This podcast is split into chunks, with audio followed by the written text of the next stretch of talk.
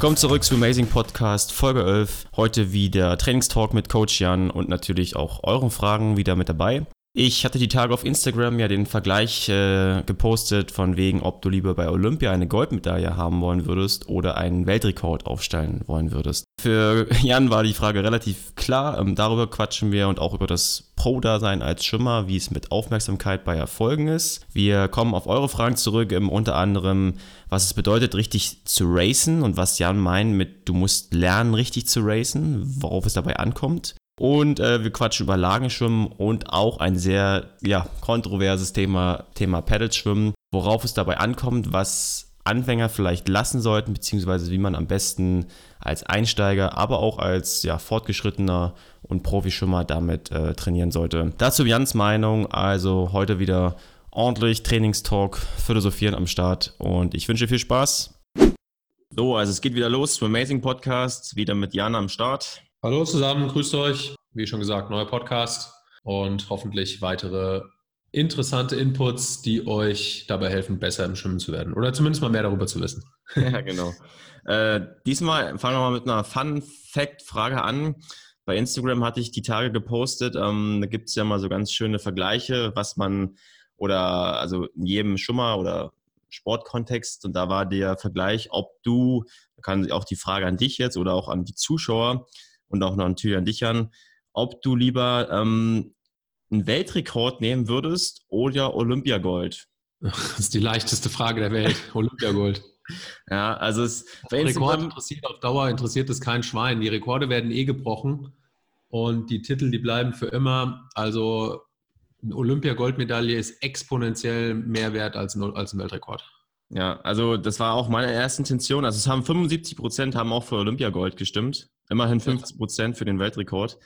Was ich mich auch so äh, gefragt hatte, bei Weltrekord ist es ja oft so, gerade so im Schwimmen, sage ich jetzt mal als Außenstehender, das geht ja auch schnell mal unter. Und bei Olympiagold, da bauscht sich ja immer was auf, so nicht? Also du bist ja dann, dann in diesem, sage ich mal, in den ganzen Trubel mit drin. Das ist ja auch medial ganz anders aufgemacht.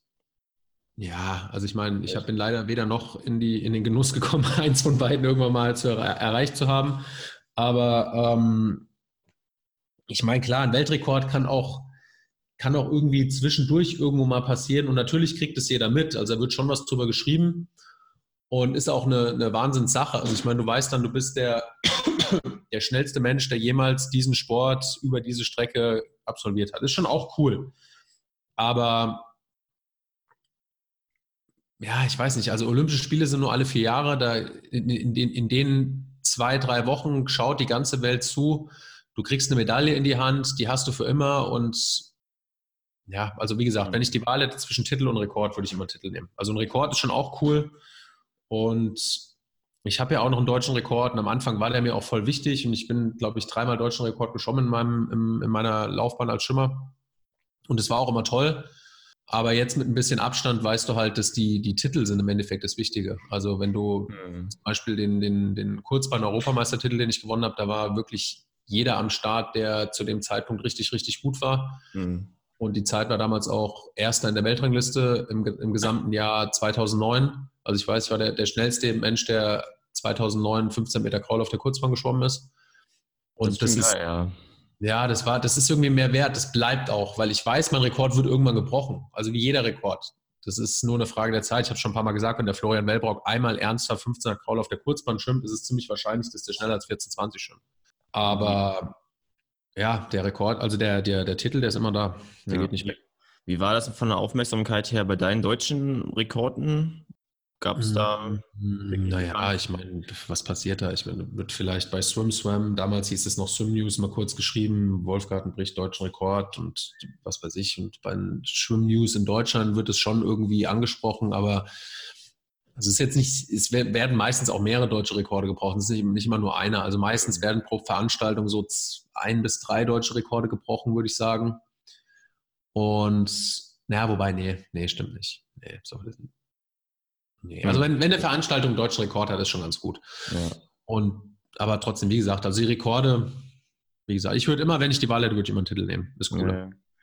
Ja, also doch ein Selbstläufer. Ich meine, es ist ja auch die Frage nach Bestzeit, so was Platzierung und gerade so bei Profis zählen am Ende dann wirklich nur die Platzierung nicht. Gerade auch im Triathlon, wenn man mal guckt, die sagen ja auch oft, ist eigentlich egal, wir müssen im Rennen schauen, äh, wie diese Dynamik ist und Hauptsache dann vorne halt, egal welche Zeit.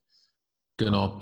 Also wenn ich eine Sache weitergeben kann, die ich in Amerika gelernt habe, dann war es immer, du sollst lernen zu racen. Also du sollst lernen, Rennen zu gewinnen. Und die Zeit ist vollkommen egal. Es geht nur darum, wer als Erster anschlägt. Also es, gibt, mhm. es geht nur darum zu gewinnen. Und das ist was, was wichtig ist, dass man da, dass man, das ist auch was, was man lernen muss. Also für sich selber eine gute Zeit schwimmen ist leichter, als ein Rennen zu gewinnen.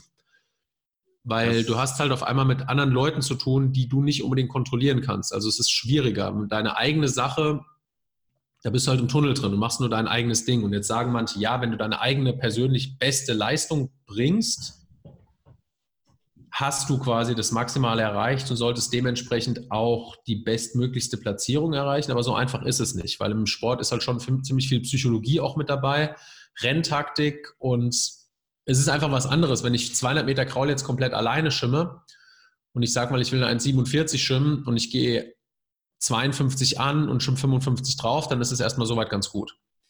Wenn jetzt aber auf einmal in dem Lauf neben mir sieben andere sind und ich will ein 47 schwimmen und ich gehe 52 an, alle anderen gehen 53 an und schwimmen dann aber auf einmal 54 zurück und schwimme auch 1,47, kann es sein, dass ich keine 1,47 mehr schwimme, weil es psychologisch extrem schwer ist, wenn du merkst, dass auf einmal auf der zweiten Hälfte alle auf dich aufschwimmen.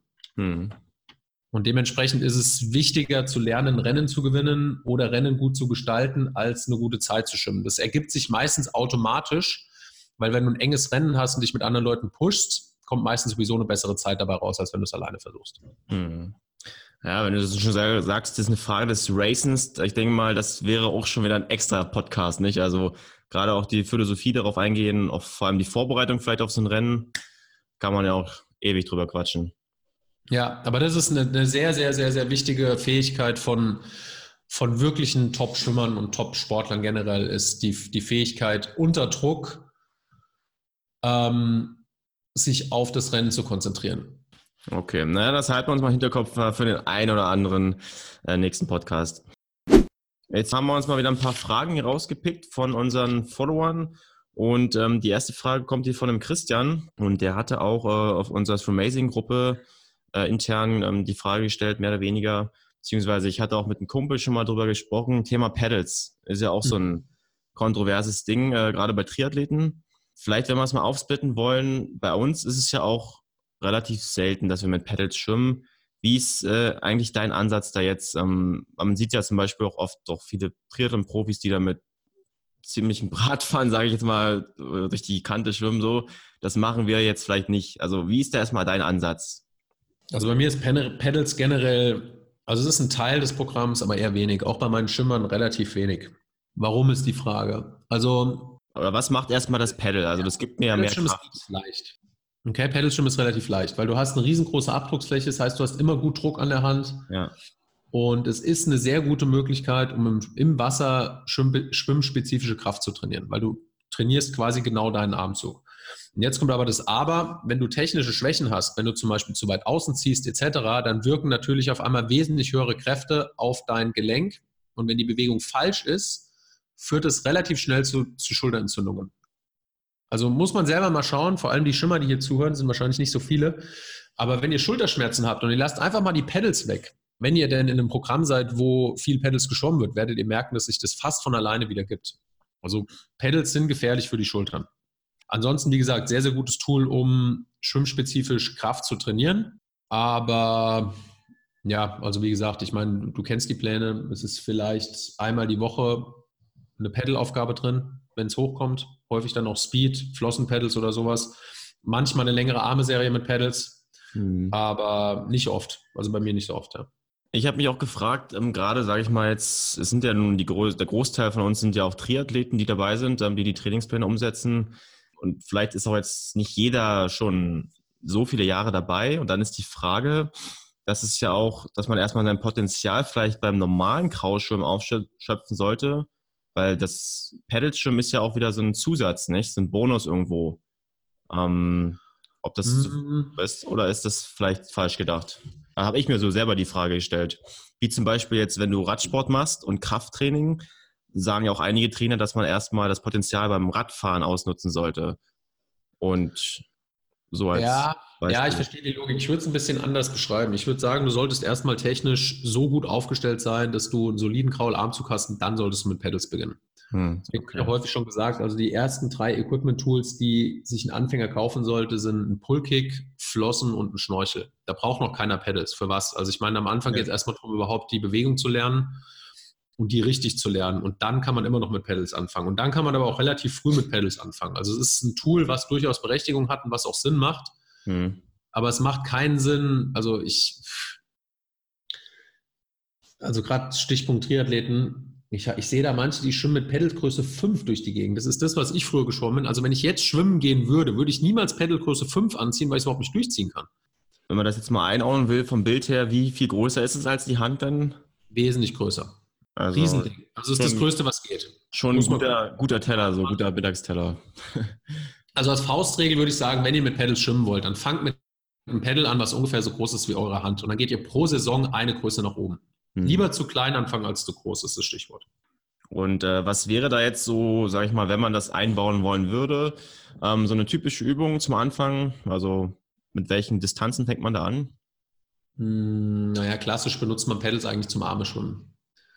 Der Klassiker. Man kann auch Gesamtlage-Pedals schwimmen, aber ist ein bisschen schwieriger, weil ich meine, warum ist es schwieriger? Wenn wir Gesamtlage mit Pedals schwimmen, dann haben wir an den Armen eine größere Abdrucksfläche und an den Beinen die normale Abdrucksfläche.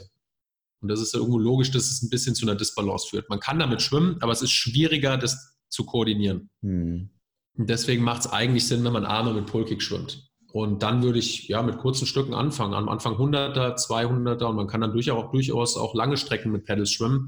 Wie gesagt, es macht halt, es ist halt wichtig, dass die Pedals nicht zu groß sind und das spürt man eigentlich. Also Pedals sollten merklich mehr Druck auf der Hand vermitteln, aber die sollten nicht so sein, dass ihr brutal kämpfen müsst, um die von A nach B durchzuziehen. Das, dann ist es auf jeden Fall zu viel. Hm. Also auch gerade, sag ich mal, ich, auch wenn ich jetzt, sag ich mal, als drei Jahre kraule oder immer noch, das ist ja immer noch als Anfänger, würde ich mich bezeichnen. Ähm, da würde ich mir dann auch so sagen, ja, lieber mit Arme schwimmen, die Pedals, weil sonst wären einfach zu viele Reize, die auf mich wirken und die Pedals, da will ich ja schon einen sauberen Zug versuchen umzusetzen. Und wenn ich dann mich dann auch auf die Beinarbeit konzentrieren muss, wieder nicht, dann würde ich so ja. aus dem Gefühl her auch schon sagen, lieber dann auf Arme beschränken. Ja, auf jeden Fall. Also die, das Gefühl, wenn ihr Gesamtlage Pedals schwimmt, ist komplett anders. Ja. Werdet ihr merken. Müsst ihr einfach mal ausprobieren, weil, wie gesagt, ist ja logisch. Ihr habt vorne mehr Widerstand und größere Abdrucksfläche und hinten dieselbe. Wenn ihr Flossenpedals schwimmt, dann ist es wieder was anderes. Dann habt ihr einfach hinten Druck und vorne Druck und dann mhm. passt wieder alles zusammen. Aber wenn ihr nur Pedals schwimmt, dann merkt ihr, es ist schwer, das zu koordinieren. Es geht, aber es ist schwer. Ja, okay, interessant.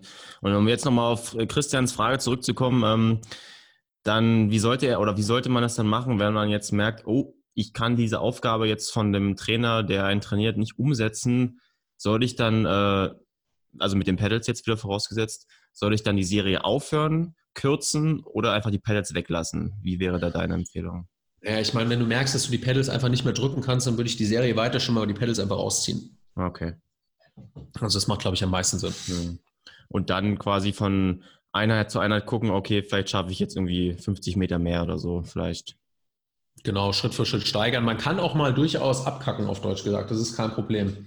Hm. Nur wenn du halt jetzt, sage ich mal, 8 mal 400 Meter mit Pedals, arme Pedals auf dem Plan hast, und du merkst schon nach dem dritten, du kannst halt überhaupt nicht mehr durchziehen, ja, dann ist halt die Frage, macht das wirklich Sinn? Dann sind die Pedals wahrscheinlich A zu groß und B machst du wahrscheinlich im Zweifel die Technik eher kaputt, als dass du noch irgendeinen Trainingsreiz bringst, weil dann wird der zu kurz und ja, also es ist, es ist wie immer nicht ganz so einfach. Also ich bin kein Fan davon, immer zu sagen, wenn es schwer wird, aufzuhören.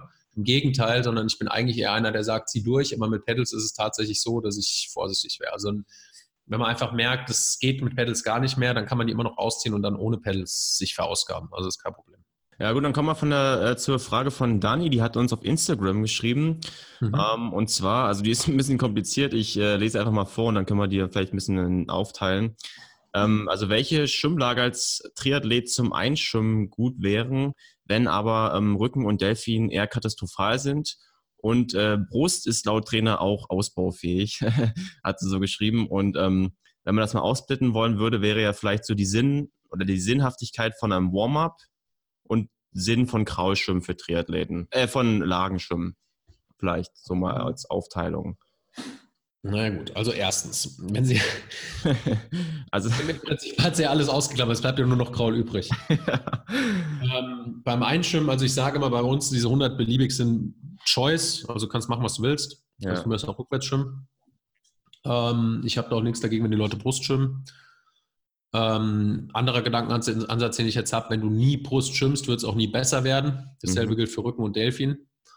Ähm, dementsprechend würde ich jetzt nicht nur sagen, also ihr limitiert euch, wenn ihr sagt, ihr schwimmt einfach von A bis Z immer nur Kraul. Bin ich kein großer Freund von, sondern ich finde schon, dass man, vor allem wenn man dann irgendwann mal ein besserer Schwimmer ist und ein Kraul gefestigt ist, dann sollte man sich durchaus auch mal die anderen Lagen vornehmen, weil es einfach insgesamt einen besseren Schimmer aus euch macht. Ja, das macht auch mehr Spaß, nicht? wenn man einfach mal Rücken einstreuen kann. Genau. Ja. Das ist dann nicht so einseitig. Also nur von A bis Z nur Kraulschimmen wäre ich vorsichtig. Selbst als Kraulschimmer, der, der Reiz ist dann irgendwann auch ausgereizt. Ein Kraulschimmer kann auch sehr gut Lagen schwimmen und wird dadurch besser. Mhm. Also gerade bei Laktatarbeit. Das ist in erster Linie jetzt erstmal egal, durch welche Lage ihr das Laktat bildet. Hauptsache das Laktat im Körper. Also ja. klar sollte die Hauptlage der Fokus sein, aber ihr könnt durchaus mal ein bisschen was Neues auf euren Körper wirken lassen und mal zum Beispiel eine Hauptauflage mit dem Rücken schwimmen und Gas geben. Das ist nicht verkehrt. Also es macht euch auf keinen Fall schlechter, eher besser. Hm. Und dann, also Warm-up ist ja, du hast es ja auch mal so ein bisschen mit kokettiert. Also früher warst du auch immer der Warm-up-Sprinter. Also das sollte man aber eher locker angehen, nicht irgendwie das, um da ein Gefühl zu bekommen für den Tag vielleicht, für die Session. Ja, also ich meine, bei uns ist es ja so, es gibt verschiedene Ansätze. Also es gibt, ich mache immer 100 Meter ein, ich weiß gar nicht mehr, wie das in Florida war. Ich meine, im Endeffekt mache ich so, weil es beim Stefan auch immer so war und das hat mir gut gefallen. Hm. Es ist im Prinzip einfach nur dazu gedacht, die Leute ins Wasser zu bekommen. Und ganz ehrlich gesagt, in Würzburg waren es auch nie 100 ein. Es waren immer 50 ein, weil wir auf der anderen Seite geduscht haben. Wir mussten duschen davor, dann sind wir einfach rübergeschwommen, dann ging das Training los. Also eigentlich waren es 50 Meter ein in Würzburg. Das Einschwimmen geht ja danach erst los. Dann kommt eine längere Aufgabe, die sind meistens irgendwo zwischen von Level 1 bis Level, also 400 bis 1200 Meter, irgend sowas. Und das ist dann das eigentliche Einschwimmen. Hm. Da fällt mir gerade was, um das mal kurz einzuhaken mit dem Duschen. Äh, da hatten nämlich auch wieder hier die Sportsfreunde von Pushing Limits gestern einen Beitrag gebracht über das Chlor halt und die Haut. Ähm, und da hieß es so, dass gerade auch der Sinn, oder vielleicht kennst du es ja auch, oder ich kenne es zum Beispiel, dass ich vor von einer Session ab und zu vom Bademeister schon mal wieder zurückgeschickt wurde, weil ich mich nicht abgeduscht hatte vorher. Und da hieß es jetzt zum Beispiel in dem Beitrag auch, dass es äh, dieses kurze Abduschen auch wichtig ist, dass die Haut während der Einheit, während der Einheit nicht austrocknet, weil das Chlor ja die Haut austrocknet. Interessant. Ja. Keine Ahnung, habe ich mir nie Gedanken drüber gemacht. Ich habe es eigentlich immer gehasst, vor der Einheit zu duschen, muss ich ehrlich sagen. Ja, ich hasse ich auch, ja. Aber die Frage wäre jetzt eigentlich, du hast ja wirklich so viele Jahre warst du im Becken. Hast du denn oder hattest du mal Hautprobleme und wenn ja, hast du da irgendwie was gemacht und was hat geholfen? Hattest du trockene naja, Haut? Gut, ich meine, gerade, gerade in Florida, da ist der Chlorgehalt nochmal viel höher. Da hatte ich alle möglichen Probleme. Also die Haut war immer trocken. Ja. Was hilft dagegen? Eincremen. das kann man eigentlich auch selber drauf kommen. ähm, und die Haare sind halt auch ganz, die sind grau geworden. Die sind grau und dünn geworden. Die konntest du in der Mitte eigentlich durchreißen. Okay. Und, ja, wenn du eine Badekappe aufsetzt und danach schön mit Conditioner Haare wäschst, hast du das Problem auch nicht mehr. Also ich würde Badekappe aufsetzen und vielleicht, wenn einer, nee, Nee, vergiss es. Ich hätte jetzt gesagt, davor schon eincremen, dann gibt es eine Sauerei im Schwimmbad. Also einfach dann direkt danach eincremen, wenn es ein Problem ist. Aber ich sage euch gleich, die Haut wird süchtig. Also wenn ihr einmal mit dem Eincremen anfangt, dann will die Haut immer das, die, die Creme haben. Also ich habe immer versucht, so lange wie möglich ohne. Und dann hatte ich eigentlich die Probleme mit der trockenen Haut hauptsächlich im Trainingslager, wenn noch Sonne mit ins Spiel kam. Ja. ja, fand ich mal ganz interessant. Vor allem auch, dass es auch nicht das Chlor ist, was riecht, sondern eben nur, wenn es in der Kombination mit dem mit Harnstoff äh, in Verbindung kommt. Aber das nur so als nebenan. ja, ey, ich möchte nicht wissen, was da, was da alles rumsteht. Ja, okay. Ähm, dann fand ich noch ganz interessant, äh, wir hatten ja diese Woche, hast ja wieder neue Pläne rausgehauen, die machen dir, oder du machst ja jede Woche neu. Und da war die äh, Special-Einheit, kannte ich jetzt so noch nicht und auch einige andere aus der University meinten ja auch, die kannten sie noch nicht. Ähm, da hatten wir jetzt je nach Level 10 bis 20 Minuten ähm, eine Serie von Arme schwimmen, Beine schwimmen, Gesamtschwimmen, Kraul. Ja. Ähm, Hart, ne? Ja, klingt erstmal knackig. Gerade das Beine natürlich als Triathlet. Also ich sage euch ganz ehrlich, das ist nicht wieder mal nicht eine Serie, die bei mir gewachsen ist, sondern das ist eine Serie, die habe ich früher beim Uwe Werkhausen. Das war mein, mein Jugendtrainer, bei dem ich zum ersten Mal deutscher Jahrgangsmeister geworden bin. Der hat die Serie gemacht. Und ich finde die nicht verkehrt. Also es ist im Endeffekt eine Serie, die, ich nenne es immer Fundamentarbeit. Mhm. Die Serie an sich macht euch nicht schneller, aber die sorgt dafür, dass ihr A, Training verkraften könnt und B, dass ihr in meinen eigenen Worten ausgedrückt, dass eure Arme halten. Was ich damit mhm. meine, ist, dass die, dass die nicht irgendwie nach 1500 Meter, also bei 1500 Meter nach 800 einfach wie sich wie, wie, wie Nudeln anfühlen, sondern dass die einfach stabil bleiben. Mhm. Das ist so der, der umgangssprachliche, die umgangssprachliche Erklärung. Und dasselbe gilt für die Beine. Und das ist eine gute Serie. Und die habe ich zum ersten Mal wieder gemacht im Gruppentraining in Frankfurt. Und da hat die super funktioniert.